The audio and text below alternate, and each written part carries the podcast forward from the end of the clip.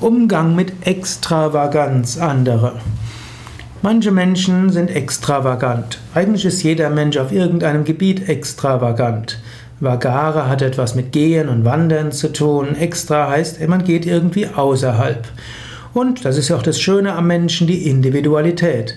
Menschen sind auch extravagant. Es gibt jetzt manche Menschen, die haben eine besondere Extravaganz. Sie wollen immer Ausnahmen haben. Sie wollen immer etwas anders sein als andere. Da kannst du unterschiedlich mit umgehen.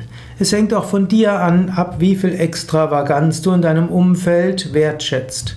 Angenommen, du bist Teamleiter oder Teamleiterin und du hast jetzt einen extravaganten Mitarbeiter, was machst du dort? Was machst du, wenn in deiner Verwandtschaft extravagante Menschen sind?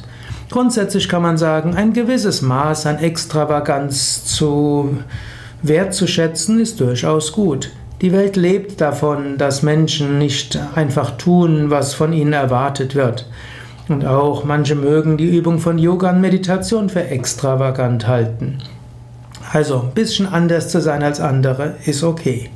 Natürlich, wenn die Extravaganz auf Kosten der Gemeinschaft geht, wird es manchmal schwieriger. Manchmal muss man dann jemanden, auch den Kollegen, darauf aufmerksam machen, ja, wir haben das Projekt zu tun, jeder soll, müsste sich daran beteiligen. Was wird deine Beteiligung sein?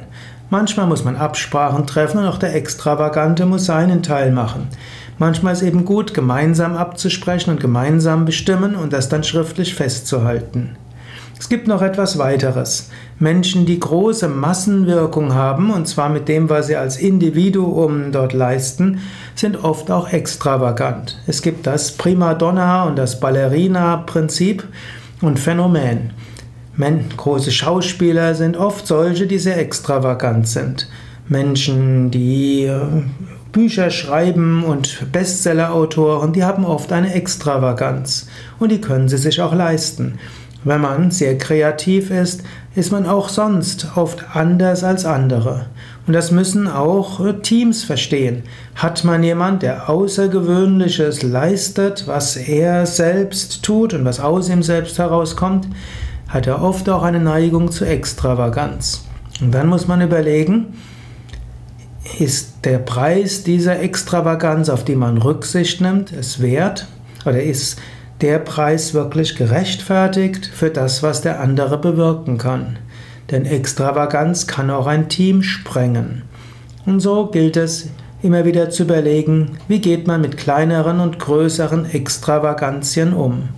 Muss immer wieder neu entschieden werden oder man macht bestimmte ja, Prinzipien, die für alle nachvollziehbar sind.